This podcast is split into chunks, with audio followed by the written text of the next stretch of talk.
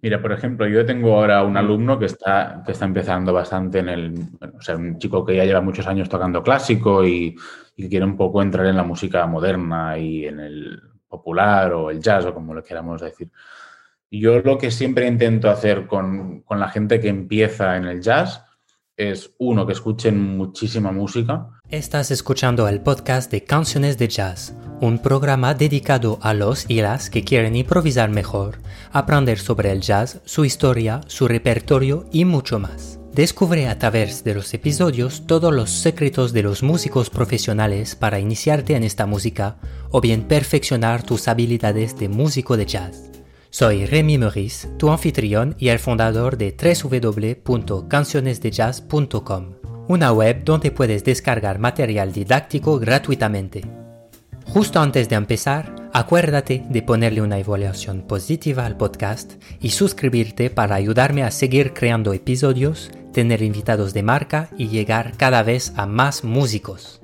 Antes de presentar cómo se debe mi invitado del día, vamos a escuchar un fragmento de su música.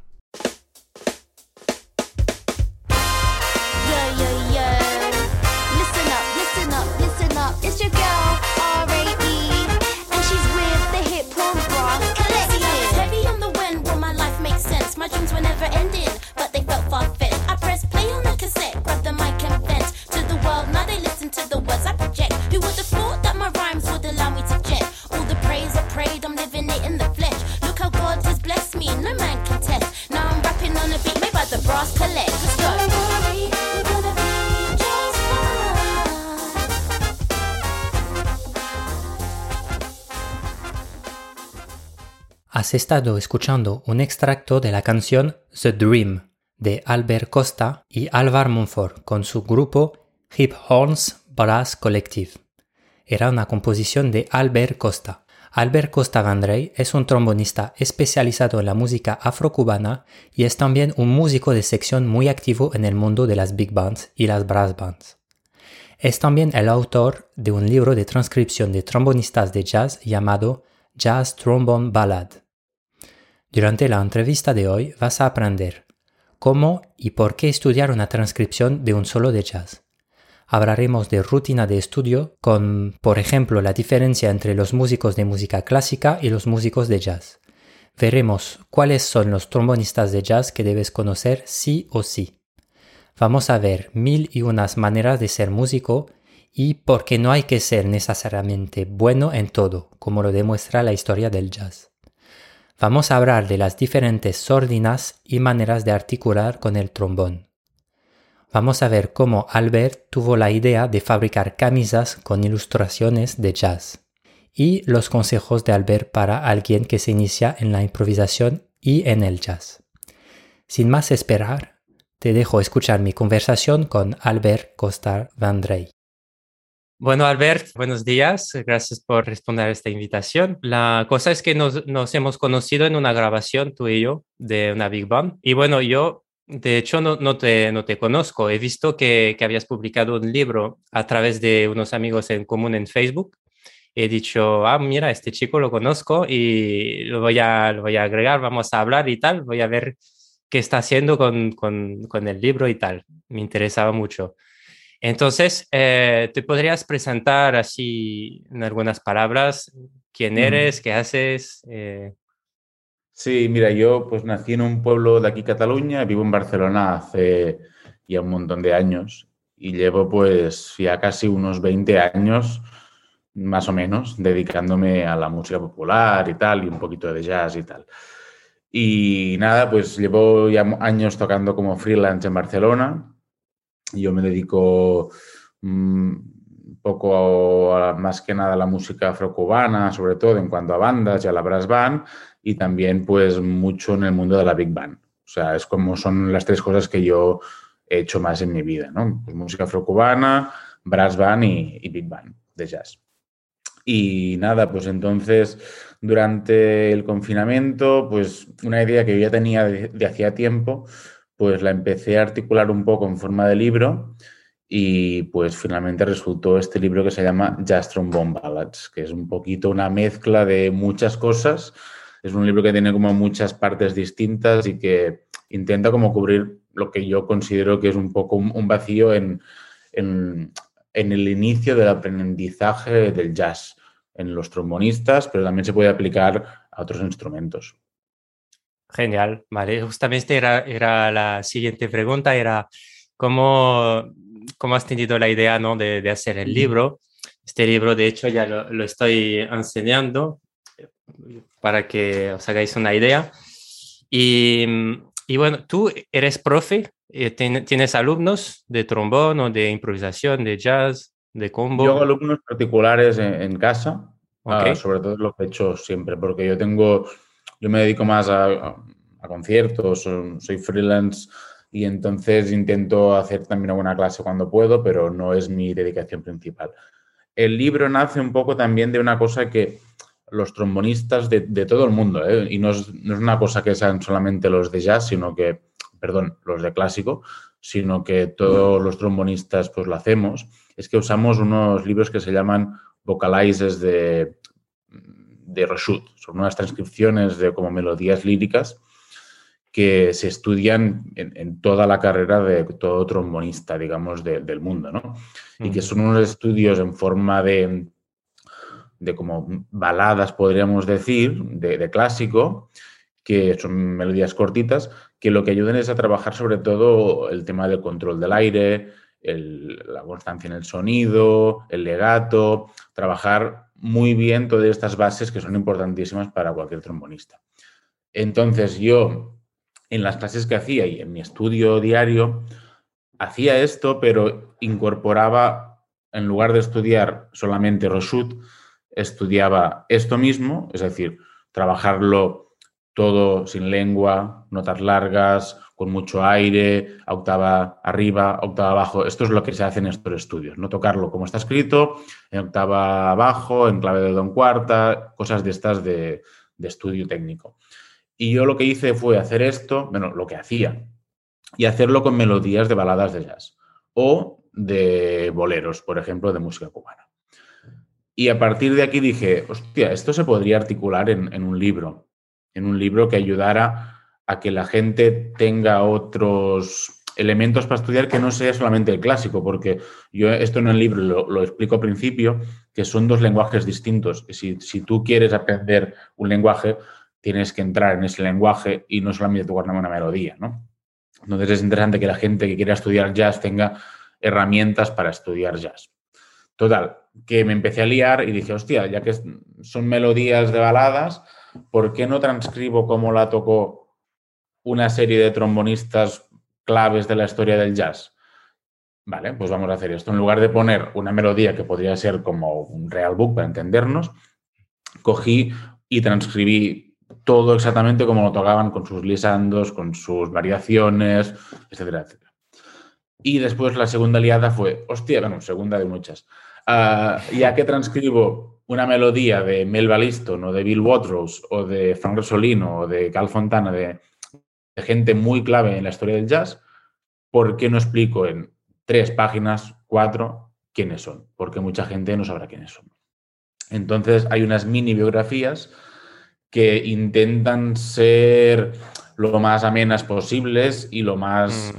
como demostrar quiénes son y también ver que son músicos muy distintos. Es decir, esto lo he intentado, mostrar que hay muchas maneras de ser músico, que no todo es ser un gran improvisador o un gran lector. Es decir, tú puedes ser músico de muchas maneras distintas y todas son igual de válidas e igual de increíbles. Entonces, por ejemplo, yo qué sé, J.J. Johnson, que es el puto dios del mundo del trombón, llegó un punto en que se fue a Los Ángeles y se dedicó a la composición. Uh, Cal Fontana, que era el tipo que iba para el mejor solista de la historia del jazz, de repente se fue a vivir a Las Vegas y estuvo currando en big bands de Las Vegas durante 30 años y no sacó su primer disco de solista hasta los años 80. Entonces, es como ver que hay muchas maneras distintas de, de ser músico. Total, mm. hago esto y la última liada, digamos, pequeña ya era, hostia, ya que yo estoy poniendo unos símbolos en estas partituras que los músicos de jazz que nos dedicamos a esto ya los tenemos muy claros, pero igual la gente joven que empieza o la gente que hace la transición desde el clásico no sabe qué significa esto, o qué significa mil movidas que hay en las partituras, pues voy a hacer una parte también que, que explique con ejemplos, pues cada cosa que hay en el libro, me lo tengo aquí, os lo enseño un poquito, pues cada símbolo que significa. Y después, ya que hay algunos temas como el de Al Grey que lleva sordina, una planger en este caso, o el de Rosolino que lleva una cap, pues vamos a hacer también una pequeña apartado donde explique qué sordinas son las más habituales en el mundo del jazz, de dónde vienen, cómo se usan, y ahí acabó la liada un poquito. Bueno, va- vaya aliadas, ¿no? bueno, no, perdona, porque entonces también dijimos, claro, hay que poner un apartado al principio que hable de la transcripción, que eso vamos a ir Mm. después si quieres. Y después, claro, yo tenía un amigo, tengo un amigo, tenía, no, es mi amigo, que es Hermes Leble, que es un ilustrador increíble. Y le empecé a liar a él para que ilustrara todo el libro. Entonces, cada trombonista lleva una ilustración y todas las ilustraciones que hay en el libro, aparte de la portada y tal, pues lo ha hecho él y es un trabajo increíble. Sí, luego lo hablaremos, pero también hay eh, láminas, eh, camisetas. Sí, También. sí, sí, he hecho un poquito de todo. Sí, sí, ya, ya veo que, que lo has hecho a lo grande. Está muy bien. Me gusta liarme. Cuando hago, hago una cosa siempre me lío y voy haciendo más cosas. Sí, ya veo. Bueno, yo creo que los músicos somos así un poco también el emocional. eh, nos, nos puede ayudar también a hacer las Mm. cosas así con, con pasión, ¿no? Una cosa que me ha gustado mucho que has dicho es que hay muchas maneras de ser músico. Mm, Eh, esto realmente yo creo que es muy importante recordarlo siempre porque, claro, eh, sí, hay muchas maneras y, y no podemos estar bueno todo el tiempo en todo. O sea, habrá épocas que, mira, estoy más en la composición, entonces pues, mm, por lo tanto, tengo menos tiempo para estudiar mi sonido o mis solos, etcétera. Y, y a mí me gusta la idea de ir por temporadas, ¿no? Eh, yo también en, en mi, cuando estudié, pues estaba estudiando un montón la técnica, luego la improvisación, luego el sonido, luego la composición y esto por capítulos. Y está bien ver que en la historia, de, en- digamos, los grandes músicos también han Claro. tenido esto. Yo eh, he escuchado una anécdota de Gigi Johnson también que conducía un, un taxi en algún momento de su vida. No sé si habías escuchado la misma. no lo he leído nunca. Vale, pues yo había escuchado esto también. Ah, Que... sí, pues podría ser, Sí. porque también son gente que vivió épocas muy complicadas, entonces hay, hay de todo. Lo que, esto que dices de, de cómo ser músico, creo que es muy importante para la gente joven que está igual estudiando en el superior, porque cuando yo estudié el superior yo venía de, de otra época, es decir, a menos en Barcelona, ¿no? Y yo ya era músico freelance y ya trabajaba, ya vivía un poco de la música y con mis veintitantos años decidí irme al superior y hacer la carrera. Pero ahora, por suerte, la gente ya viene con una escuela mucho más importante en jazz y música popular y ya entran muy jóvenes al superior. Y Ujú. o tienes la cabeza muy centrada o a veces hay cosas en el superior de clásico y de jazz que, que te pueden hacer imaginar que tú vas a acabar el superior y te van a empezar a llevar para hacer giras por todo el mundo, que te llamará la Concertgebouw y tendrás una plaza de solista directamente o que vas a ir a una, pro- a una posición y ganarás una plaza en una orquesta o en una big band. Hay que vigilar con esas movidas porque eso es lo que después genera frustración entre, entre los músicos, ¿no? O ver que, yo qué sé, pues que tú no eres igual de bueno en uno de los aspectos que citábamos, ¿no? Que tus compañeros, pero es que igual eres muy bueno en otro aspecto y lo puedes potenciar y llevarlo al, al máximo, ¿no? Esto sin olvidar los demás, porque ahora mismo un músico profesional tiene que saber un poco de todo, tiene que poder leer a vista cualquier cosa que le pongan, tiene que poder hacer un solo improvisado en cualquier momento o incluso hacer un arreglo o componer. Ujú. Aparte de todas las movidas que tienes que saber para vivir de la música, que significa ser una persona normal también, ¿no? De, de- porque la música no es la hora y media que estamos en el concierto, también es ser una persona ordenada, que llegues a la hora, que el ensayo si empieza a las 10 es a las 10 y tú llegas a las 10 menos cuarto para calentar, no llegas a las 10 y cuarto. Mm. O que si vas de gira, estarás más horas en una furgoneta muchas veces que no tocando. Eso mm, mucha gente no lo tiene mucho en cuenta. Y entonces hay que ser una persona, pues, un poco ¿no? normal, sociable, que no, que no se le vaya un poco las cosas de la cabeza. Esto, esto es verdad, sí. Porque hay que estar en una furgoneta con otras personas eh, Sí, durante muchas horas. Y Ser educado, respetar a los demás, respetar en todas las formas posibles, no hacer comentarios raros, o sea, Es- ser un poco una persona normal. sí, sí, sí, es muy interesante lo que dices de, de que además de ser músico, pues hay muchas otras cosas, ¿no? Como yo sé que sufrí bastante de, de esto, este síndrome que dices tú de, vale, entrar en el conservatorio y salir y decir, ¿y ahora qué? ¿No? Mm. Eh, y, y yo, de hecho, mm, también hacía un poco las dos cosas en, en- en paralelo, ¿no? Eh, de freelance, tocaba bastante y tal. Y es cuando entré en el superior que paré de tocar. Y entonces fueron unos años un poco así de, de estar solamente metido en, en los estudios.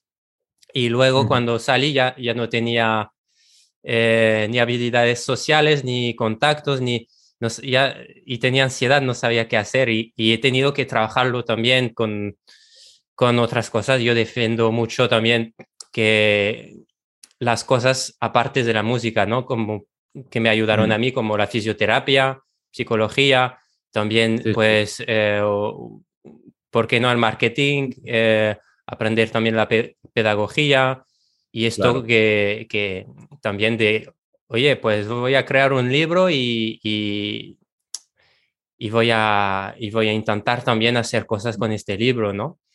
Claro. O por Eh, ejemplo, yo que sé, lo que decíamos de cosas que te encuentras cuando tú cambias de entorno, por ejemplo. Es decir, una cosa es que tú seas un músico en Barcelona, después te mudas a Ámsterdam o a Nueva York y Los idiomas, no por ejemplo. esa persona, ¿no? Sí, O sí. Esto, por ejemplo, hay una anécdota en el libro de Al Gray, que era un trombonista, digamos, era el solista de la orquesta de Digi, y cuando el tipo se fue a hacer una gira con Count Basie, no le dieron ni un solo, y el tipo estaba rayadísimo, tipo, oye, ¿qué pasa? Y Count Basie le dijo, oye, tranquilo, acabas de llegar, o sea, no pienses que vas a llegar y va a ser aquí la estrellita, ¿no? Es decir, que hay que saber a veces también relativizar su puesto y dónde quieres ir, ¿no? O sea, saber un poco ubicarte en, en tu entorno también. Exacto, exacto. Eh, para volver al libro, entonces, yo veo como Ujú. que eh, tu libro es una manera tanto de, de, de calentar o de aprender la técnica, no todo lo que dices, no, pero de, de manera jazz, digamos, es como el equivalente de estos libros que decías. Yo sé que también, por ejemplo, con la trompeta hay el, el, el Arban y todos estos libros, ¿no? Eh, entonces sería un poco esto, pero también es una manera de aprender el lenguaje, ¿no? Porque son transcripciones, hay frases, Sí. hay cosas Sí, que hecho, yo- puedes... Insisto mucho en la introducción, es decir, las introducciones de los libros son para leerlas, no, no son una cosa que te las saltes. Eh, Muchas veces está lo más importante de un libro. En este caso, para mí está lo más importante de este libro en la transcripción, el apartado que se llama la transcripción y en la introducción. Que yo te digo cómo se estudia este libro. Este libro no es para que tú cojas las transcripciones y, te, y las toques mirando el papel. Es decir, están porque tienen que estar, pero lo ideal es que tú transcribas tú mismo esas melodías y las aprendas de memoria. Porque el jazz o la música popular se estudia así, no se estudia con un papel. Y también lo explico en el apartado este de transcripción, que esto, yo con algunos alumnos que tengo, llegan como muy malentendido esto, ¿no? De transcribir, para mí, ¿eh? Eh, Para mucha gente también, pero para mí no es hacer un dictado escribirlo todo y luego leerlo, sino que tú tienes que aprender la música de memoria, interiorizarla, trabajarla y después cuando tú ya te la sabes perfectamente, la has currado en los tonos que tú quieras, en los estilos que tú quieras, cambiando la rítmica de las frases, cambiando lo que tú quieras, la escribes para tenerlo guardado en casa y dentro de cinco años, si lo quieres tocar otra vez, te acuerdes, ¿no? ujú. O sea, por eso yo lo explico mucho en la, en la introducción y en transcripciones, de que intentemos trabajarlo de memoria y también que si hay un momento en que es muy difícil una, una frase por un compás, no hace falta que, digamos, este solo no lo puedo trabajar, no pasa nada si un compás no lo puedes tocar. Esto no es completismo, no es como, uy, ya tiene el level para tocar el no sé qué. No, pues puedes trabajar igualmente una, una obra, o en este caso una canción, o un solo, o una melodía, si hay un compás que no puedes tocar. Igual aprenderás mil movidas y si lo trabajas dentro de un mes, llegarás a tocar ese compás que ahora no puedes tocar. Muy bien, muy bien. Entonces es un poco para todos los niveles. Yo creo que sí. De sí. hecho, también intento explicar el orden, porque claro, el orden aquí es cronológico. También, Mm. como hay mucho texto de biografía, creía que era más interesante ponerlo en orden cronológico para que tú entendieras la evolución del trombón, ¿no? Y qué cambios ha habido en la historia del trombón que ha permitido que este instrumento nuestro pasase de ser un tipo que hacía glissandos en el maletero de un camión a, un instrumento que puede tocar en cualquier en cualquier abanico de aspectos que puedes encontrar en la vida, ¿no? Por eso queda que algún orden, digamos, de melodías no es de dificultad ascendente. Entonces yo propongo un orden que esto si trabajas el estilo con un profesor se puede cambiar, depende de las necesidades, o igual hay algunas que simplemente bajando una octava, porque son muy agudas, pues se pueden trabajar también, porque creo que hay un par o tres que son de un nivel medio, medio, y hay algunas que son de un nivel bastante alto, tipo casi de superior, va va a entendernos. Ok. Bueno, no, de, de- superior sí, de, de primero o segundo de superior seguro. Ok, para volver a la manera de transcribir un solo, lo que decías que, que no es solamente un dictado que, que escribes y ya está y luego lo lees. eh, lo bueno también eh, es que hacer transcripciones, eh, hay el audio de referencia y en el audio hay muchas cosas que no se pueden escribir en la partitura. Entonces, eh, esto está, está muy, muy bien también de, de poder escuchar también algunas explicaciones que, que haces en el libro de los efectos, como, no sé, eso, los glisendos, los bends. Sí, sí, es que en eh, el mundo del trombón aparte, claro, es una movida. Eh, Yo imagino que en el saxo hay otras movidas comparables. Yo conozco el trombón, entonces hablo de- del trombón. O sea, si yo te digo, haz un glissando, digamos, ascendente, hay tantas maneras de hacerlo que es imposible anotar exactamente cómo lo hace cada persona, porque puede ser más rápido, más largo, ah, puede llevar un poquito de un efecto de articulación en el medio, eso no se puede apuntar. Entonces es un poco absurdo a veces intentarlo apuntar todo porque al final llenas la partitura de, de cosas que hace que la música, que es lo importante, esté camuflada. Exacto. A pesar de eso, yo he intentado transcribir lo más fidedigno posible, porque hay momentos en que me volví un poco loco, transcribiendo depende de qué frase, sobre todo, claro, en baladas, tempos muy lentos. Hostia, a Ya. veces es difícil diferenciar entre esto es un tresillo de corcheas o es una- un silencio de semicorchea y no sé qué ligado al. O sea, a veces es un poco friki y al final acabas Mm. poniendo layback y, y se ha acabado. O sea, que a veces o, o sort of, esto se quiere que se pone a veces, ¿no? Tipo, más o menos es esto, escúchalo. Tampoco tengo que hacerte yo el trabajo de ponértelo todo exactamente. Escucha la música y la tocas, como tú creas que es. Después ya, si vas a clases, ya miraremos si lo has hecho bien o no. Mm, Yo no te puedo Sí. dejarlo todo hecho.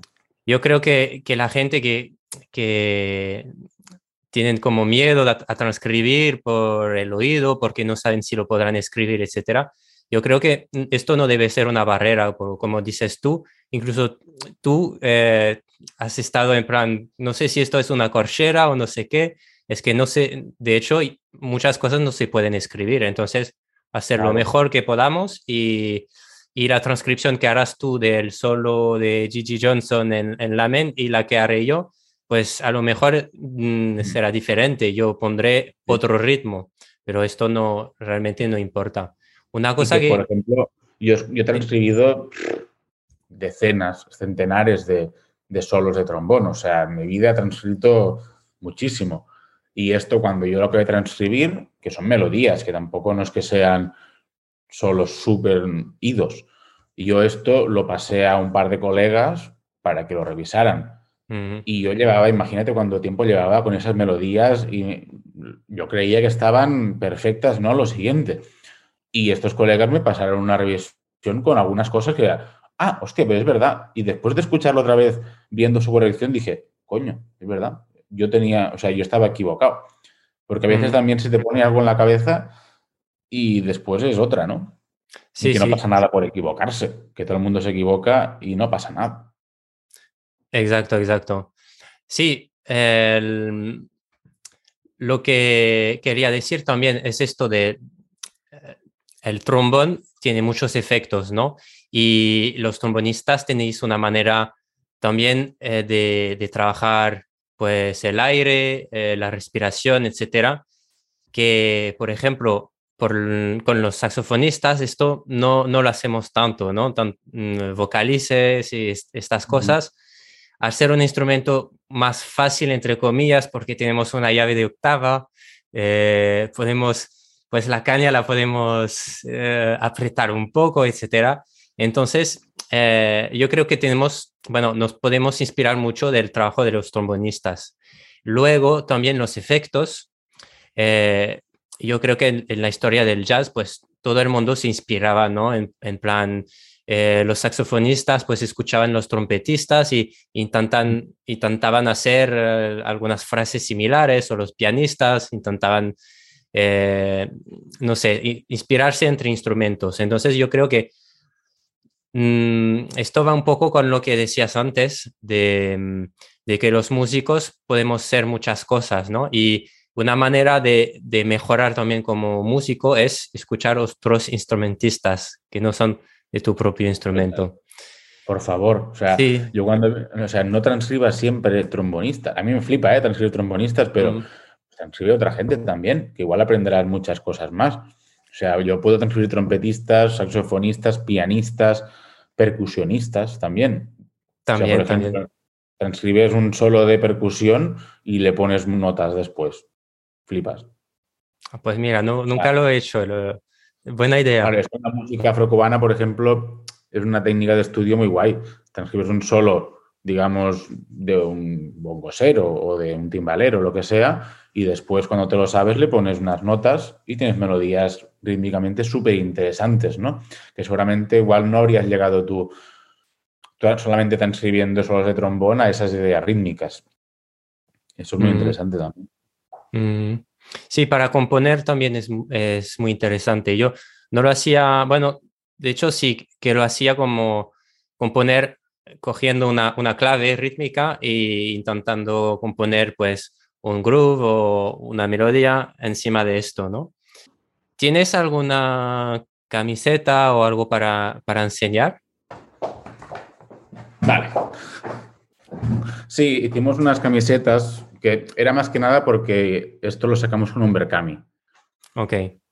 Y entonces había pues otras recompensas porque había mucha gente, tipo yo qué sé, colegas que no, que no son músicos, familiares, que decían, hostia, yo es que el libro me gusta tenerlo, pero puede apoyar con otra cosa. Entonces hicimos unas camisetas que quedaron muy bien. Sí, Y sí, también sí. hicimos unas láminas así tipo póster para, pues, para ponerlo en casa. O... Claro, aparte de que, o sea, toda la movida esta es muy Black Exploitation de esta movida del cine afroamericano. Porque, a ver, en el mes y yo tenemos como un imaginario a nivel gráfico muy común. Entonces era como muy fácil también de, de ir para esto, ¿no? Del, un poco el mundo del cómic, del pop art, un poquito, hacer un Mm. poquito, como que no fuera solamente dibujos X, ¿no? Y Hermes se lo ocurrió que flipas, sí, sí. De hecho, con Hermes yo ocurro en... Yo con, con cualquier oportunidad que tengo de darle curro, o sea, directo, porque es, un, es, increíble. Sí, sí, de hecho a mí pues me, me llamó mucho la, la atención ver justamente la portada del, del libro. Estaba a lo mejor, no sé, por internet así buscando cosas y tal, y, y vi esto en, en un scroll Facebook y hostia, eh, qué, Sí, chulo esto. ¿y qué es? Y luego pues, ah, mira, es un libro, ah, también es, son camisetas, ah, también es un póster, ¿no? Sí, el Entonces- pobre Hermes sufrió, ¿eh? Porque claro, imagínate él dibujando trombones y yo, no, no, es que este trocito de aquí, es que la llave del esto, no sé qué, hostia, el pobre al final, no sé cómo no me mandó la mierda, ¿eh? porque no lo hizo en, cualquier- en ningún momento del, del proceso. Y imagínate, empezamos en marzo. No, no, yo lo dejé un poco, ¿eh? Es decir, eso también igual es una cosa guay de explicar. Yo empecé la idea en marzo del confinamiento, o sea, empecé cuando estábamos ahí en casa encerrados a pensarlo bien y a escribir. Y cuando ya tenía una buena parte escrita, o sea, no todo, pero tenía ya bastante av- avanzado, yo lo dejé. Porque yo pensé, ¿esto a quién, a quién le interesa, no? O quién soy yo para explicar esto a nadie. Es decir, mm, esto creo que a nadie le interesa o, o eso que te re- rebajas como que tú no puedes explicarlo porque no tienes los conocimientos necesarios o suficientes o El quién soy yo del de. Barcelona escribir un libro de historia del jazz. En el Mm. fondo es eso también, ¿no? Y lo dejé bastantes meses. Hasta que un día, pues, cenando con unos amigos, salió el tema y dijeron, tío, pero no, no, no, tienes que, que hacerlo y tal. Y ahí, pues, dije, hostia, pues igual sí. Hice un par de consultas más con gente así de referencia del mundo del trombón, tipo, oye, ¿tú qué, qué crees? ¿Crees que esto puede ser interesante o, o qué? Uno de ellos, por ejemplo, Sergi Vergés, que Mm. siempre es una persona muy de referencia en Barcelona, ¿no? Y yo hablé con él muchas veces, tipo, Sergi, ¿tú qué opinas, no, de esto? Y de hecho él escribió el prólogo del, del, del libro. Hizo una revisión también del texto y, de, un poco de todo. Y para llegar al punto de que tú a veces te imaginas una cosa y lo dejas porque no te ves capacitado, pero después es posible hacer las cosas si uno lo hace con cariño y con, con respeto y con trabajo y estudio. Mm. Muy bien. Eh, ¿ya, ya habías escrito las biografías y tal eh, antes de dejar el libro o, o solamente habías hecho las, las transcripciones? Digamos que esto viene un poco de, de mi trabajo final del SMUC. Es Vale. decir, yo cuando, cuando acabé el SMUC hice un proyecto final que se llamaba Bones Only, que igual un día lo acabaré editando también, que era historia de la, de la evolución de la sección de trombones de la Big Band. Es decir, era un análisis de, de cómo ha cambiado, cómo se toca en una Big Band desde las primeras Big Bands, ah, pasando por Ellington, Basie, Tad Jones, ah, Stan Kenton, o sea, analizar un poco cómo se toca, qué rol hay, el lead cómo toca, el trombón bajo cómo toca. Y esto era un trabajo bastante largo y bastante profundo. Y entonces algunas biografías estaban por ahí puestas también de estas porque después, como no tenía suficiente con eso, hice la extrapolación de la sección de trombones para hablar de que hay grupos que son cuatro trombones con base rítmica, por ejemplo, Ujú. o dos. Y entonces ahí hablaba de J.J. Johnson con Kay Winding. Winding. Mm. y ahí, pues de eso ya tenía, la de JJ la tenía bastante preparada. Y cuando lo dejé, tenía pues transcrito la mitad, más o menos, de, de melodías y escritos la mitad. Pero también el tema está en que fui cambiando un poco lo- las transcripciones. Algunas que yo, yo tenía muy claro que iban a ir, después no fueron, porque no me cuadraban tanto, porque veía que, qué sé, que se repetían muchos tonos, que igual era siempre no sé, que el, el carácter era el mismo, entonces buscar una que llevara sordina, una que no. O sea, había como un, también quién tiene que estar, quién no puede estar por tiempo. Es decir, yo me hubiera gustado poner cuatro o cinco más, pero es que por tiempo y por locura era imposible. Mm. Entonces, claro, al final puse nueve, más como un bonus extra al final de dos, que son actuales, digamos. Entonces, eran como nueve históricos más dos actuales. Mm. Una cosa así.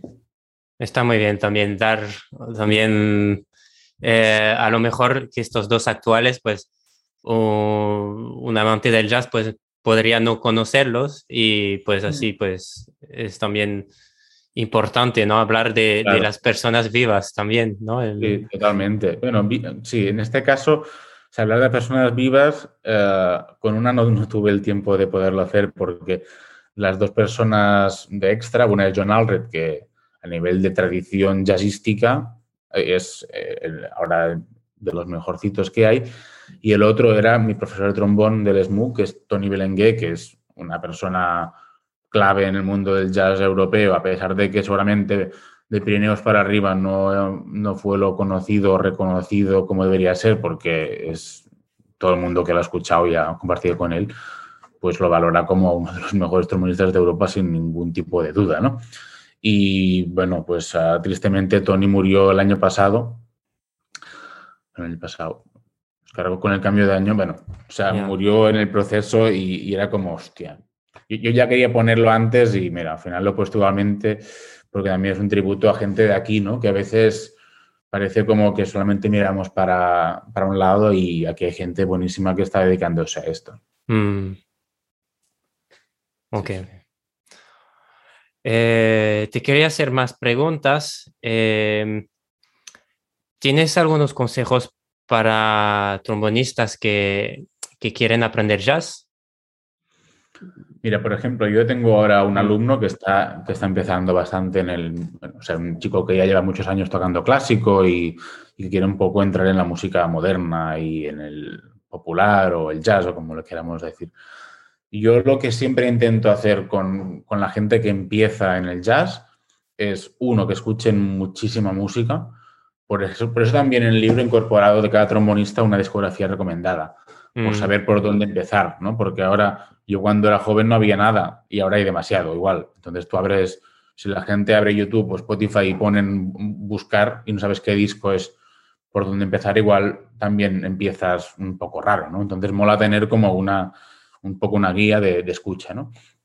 Entonces yo les recomiendo que escuchen muchísimo y, y después dos cosas. Una, que es transcribir a muerte, a muerte. O sea, yo intentaría transcribir cada semana un, un solo, si, si fuera, o sea, mínimo, ¿eh? si fuera, si estuviera empezando, ¿no?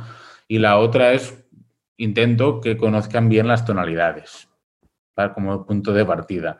Es decir, tener mucho en los dedos, o en este caso en la mano y en el Mm. labio, pues las tonalidades, trabajar las 12 tonalidades por igual, que no sea do, fa, si, mi, la bemol y de repente llego a si mayor y como es la última, pues ya estoy cansado y, y no la hago tanto, ¿no? Por eso yo siempre le digo que, pues, que estudie las 12 cada día, pero que empiece cada día por una distinta, por ejemplo, ¿no? Que no mm, empiece cada día por do o cada día por si bemol, porque si no después las más difíciles que te quedan al final, pues son las que menos trabajas, ¿no? Y después a partir de ahí, pues em- empezamos a trabajar un poco la, la improvisación, ah, pero a partir de, de estas dos bases, ¿no? Para mí, de tener muy claras las tonalidades y después, pues transcribir mucho para coger ese lenguaje, ¿no? Yo lo que les digo sobre todo es de, no, no quieras, em- o sea, no pretendas improvisar jazz sin haber escuchado jazz. Es como si yo quiero hablar inglés y nunca he escuchado a un inglés hablando, es imposible, ¿no? Entonces tú tienes que empezar pues escuchando jazz y, y copiando. Es decir, transcribir al principio cuando les dices, no, coge esta frase y tocan los 12 tonos y cuando venga en el solo que estamos, en el tema que estamos estudiando, pon esa frase. Si, si creen que estás como copiando, ¿no? Es como, bueno, es que el mundo del jazz funciona así. O sea, tú coges una frase que te gusta, ¿no? Y la vas modificando y al final la has modificado tanto que dentro de unos años ni te acuerdas de dónde venía. mm. A mí me pasa mucho, ¿no? Que toco una frase y digo, hostia, pero esta frase, ¿de dónde viene? Pero Y la- de alguien. Y la irás tocando a tu manera, de todas maneras. Claro. No, no, no puedes, Sí. au- aunque transcribes eh, Gigi Johnson, por ejemplo, no podrás sonar nunca a Gigi Johnson porque siempre hay una, parte una parte de ti, ¿no? De que Claro, tú sin querer le, le vas a dar tu, tu cosa. Entonces, claro. yo creo que no, no hay que tener miedo a, a no ser original porque ya, ya lo somos, o sea, somos todos diferentes y, y aunque sea el sonido, tenemos todos una fisiología diferente y ha- hará que tu sonido será diferente a alguien que estudie exactamente las mismas cosas que... que... Y sobre todo al principio, tú no puedes pretender mm, que nunca has estudiado improvisación y ser súper creativo desde el minuto cero. A ver, hay gente que es súper dotada y que seguramente lo puede hacer, pero los mortales, pues tienes que hacer un periodo ¿no? de, de estudiar a la gente que ha empezado esta movida. Es como, tú no puedes inventarte palabras desde cero, tienes que saber las palabras y después cuando te las sabes todas, las ordenas. Pero no Ujú. puedes escribir un libro sin saberte palabras. Pues esto es lo mismo, tienes que conocer cómo se articulan las frases en el jazz para poder hacer un solo. Y Si justamente, no, no es jazz. justamente com- como ejercicio de improvisación, ¿recomiendas algo en concreto? A ver, a los chicos que empiezan, estamos hablando de empezar a empezar, ¿eh? Ah, sobre todo lo que intentamos trabajar es, es, que sea muy clara la definición armónica, por ejemplo, es decir, que, que la conducción de las notas sea la correcta. Que a veces intentar hacer algo como muy simple, de tocar la tónica en cada acorde, de cada acorde y conducir la melodía para llegar a la tónica siguiente, ¿no? Cosas de estas y que sea muy, que la melodía sea muy tonal, es decir, a veces yo tengo amigos que saben muchísimo más que yo de improvisación que siempre lo dicen, ¿no? O sea, no nos liemos con los modos. Si es Do mayor y es 2-5-1, sigue siendo Do mayor. Lo Mm. importante es las notas importantes que van en el 2 y que van en el 5. Pero si empieza a decirle a un chaval que empieza, no, es que esto es dórico, es que esto es mixolidio, es que esto. Pero si son las mismas notas, son 12. Sí. O sea, hay 12, bueno, en este caso no son 12. Pero que no liemos a la gente que está empezando. O sea, realmente improvisar ya con pocas notas, pero ya intentar crear algo. Y, Claro. y aunque, por ejemplo, por, por una persona que empieza y que ya no, aunque ya escucha un poco de jazz, mm, al principio de todo no puedes tener vocabulario porque no, no has hecho ya muchas transcripciones y no. Claro. Entonces, yo creo que ya desde, desde este momento ya puedes improvisar un poquito, ya con pocas notas, lo que dices tú, la fundamental, conducción de las notas importantes. Claro, conduce la fundamental, después conduce las terceras, Exacto. después las quintas. Después, pues ya empezamos a crear un poquito más, ¿no? Pero y se puede hacer con movimientos armónicos simples, tipo 1-5-5-1, 1-4-5-1, y trabajar ya, conducir las melodías, ¿no? Y saber que si tú estás tocando en, en el quinto grado, ¿no? En sol, 7, un si, la siguiente nota que vas a tocar es un do. Ujú. M- Mucha gente empieza y hace unos saltos, ¿no? O sea, con- condujamos un poco mejor las melodías, después ya le pondremos pues todo lo que queramos de, de picante y de especies y de todo lo que queramos, pero al principio que la gente sepa, a menos a mí, me hubiera gustado cuando yo empecé a estudiar que me lo hubieran remarcado más, ¿no? Que sea muy simple y que entiendas muy bien el esqueleto de las melodías que estás haciendo cuando improvisas. Después ya lo vas a, a- a variar y a meterle lo que tú quieras, pero al principio ser muy claro en eso, de tener clara la armonía y de trabajar todo de memoria, dejarte de real books y de Aversols y de cosas de estas y trabajar los temas de memoria.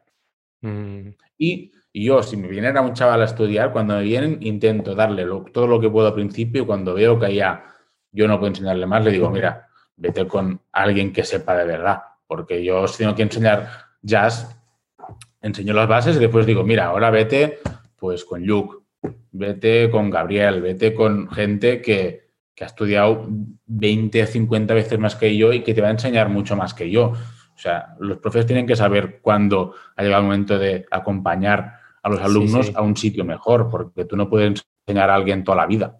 estoy de acuerdo. Mm. Hmm.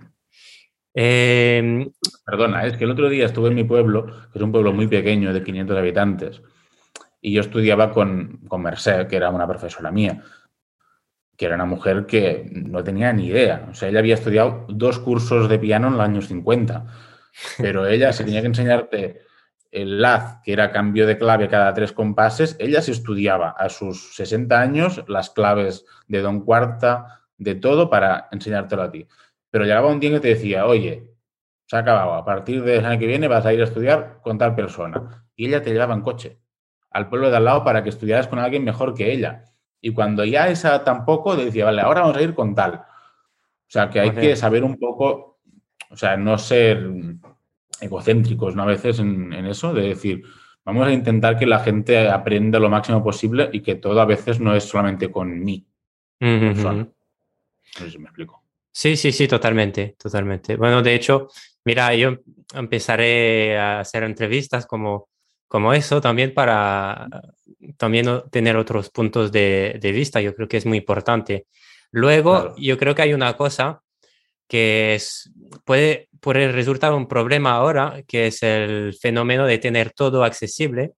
Y, y claro, vas saltando de un tutorial a otro, a otro, y siempre las nuevas cosas así de moda. Ah, he visto el, el modo tal o la armonía negativa de no sé qué, etcétera, y al final te pierdes un poco y, y al final no estudias, no estudias nada porque siempre estás saltando de una cosa a la otra. Entonces yo creo que también eh, beber de muchas fuentes, pero, pero estudiar las cosas una tras otras también, ¿no? Intentar tener un poco un plan y en esto un profesor pues te puede ayudar. Sí, Eh, hay paso a paso también, ¿no? Un poco de, de no querer tocar y ya depende de que cuando aún no eres capaz de tocar un blues o un rhythm. ¿sabes? De que igual sí. hay unos pasos o, o yo qué sé, de que si tú quieres, si te gusta mucho la música afrocubana, pues igual puedes estudiar eso con mucha profundidad y son lenguajes completamente distintos, que esto pasa muchas veces también. Mucha gente se cree que si toca jazz puede tocar música afrocubana y eso es una mentira como una casa.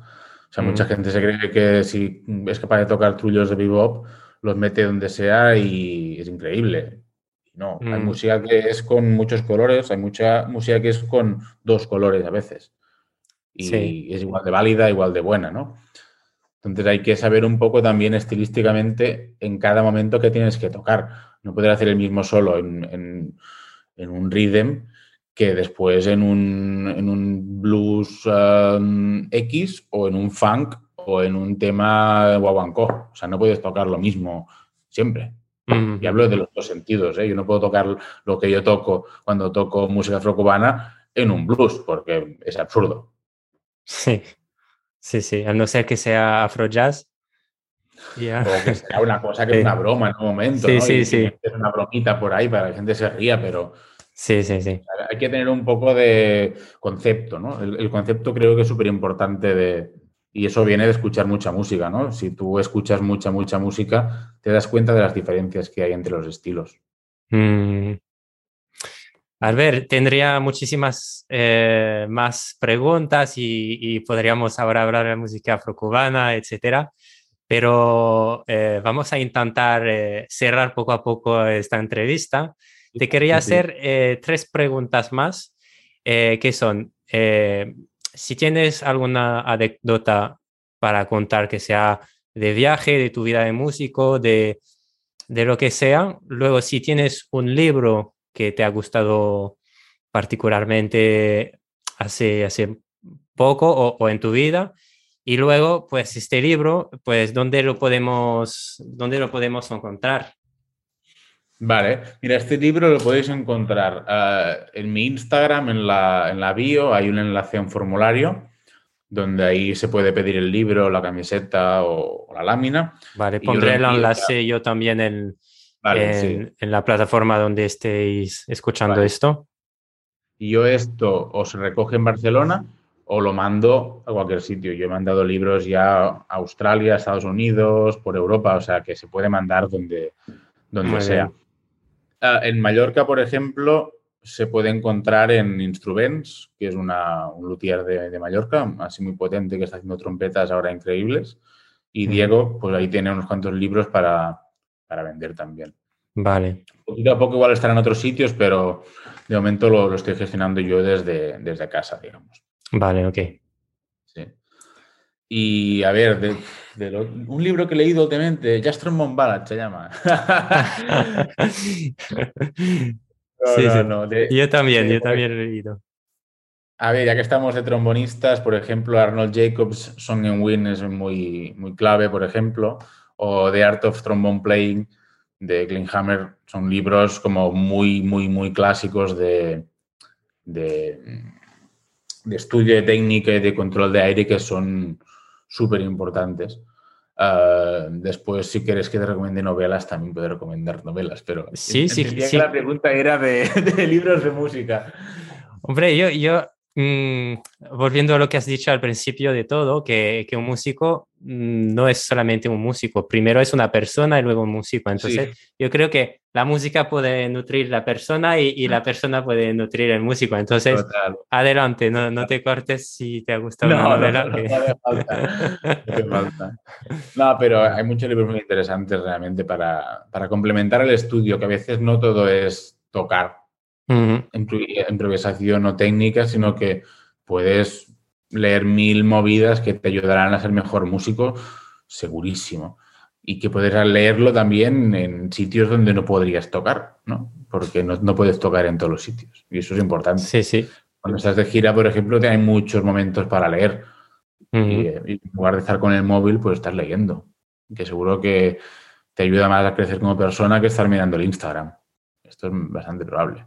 Bueno, en Instagram hay cosas impresionantes, ¿eh? pero tampoco no quiero ser un boomer que se llama ahora, ¿no? Y decir que todo lo que está en Internet es una mierda porque si no, no estaríamos haciendo esta entrevista. Exacto. Pero que es guay, ¿no? Volver a, la- a la- a las cosas analógicas, de tocar el libro y Mm, olerlo y estas cosas, que a veces se olvidan con, con tanto Internet. Exacto. Sí, sí. Muy bien. Pues gracias, Albert, por haber estado ti por, conmigo. la- por el medio que has creado ahí de la plataforma, que es muy interesante que la gente vea también, ¿no? Pues Sí. cómo la gente se dedica a la música y la gente que está empezando tenga herramientas para, para estudiar. Sí, sí, sí, es, es importante, yo creo. Y bueno, es, es parte de mi camino ahora también de, de hacia la, la- la pedagogía y, y dar clases, etcétera. Es otra faceta de, de músico. Bueno, pues muchas gracias. Un placer, Reni. Y un placer tenerte y, y espero verte muy pronto. Hasta luego. Hasta luego. Gracias por escuchar el podcast de Canciones de Jazz. Si te gustó el episodio, deja la mejor evaluación posible en tu plataforma de podcast preferida y escribe en comentario unas palabras para animar a otros a escuchar el podcast. Así me permitirás seguir grabando episodio y aportarte contenido de calidad. Te tomará 20 segundos nada más y ayudarás al podcast a crecer. Puedes también recomendar el podcast a un amigo y enviar tus preguntas y sugerencias visitando www.cancionesdejazz.com barra podcast. Gracias de antemano y nos vemos en el próximo episodio.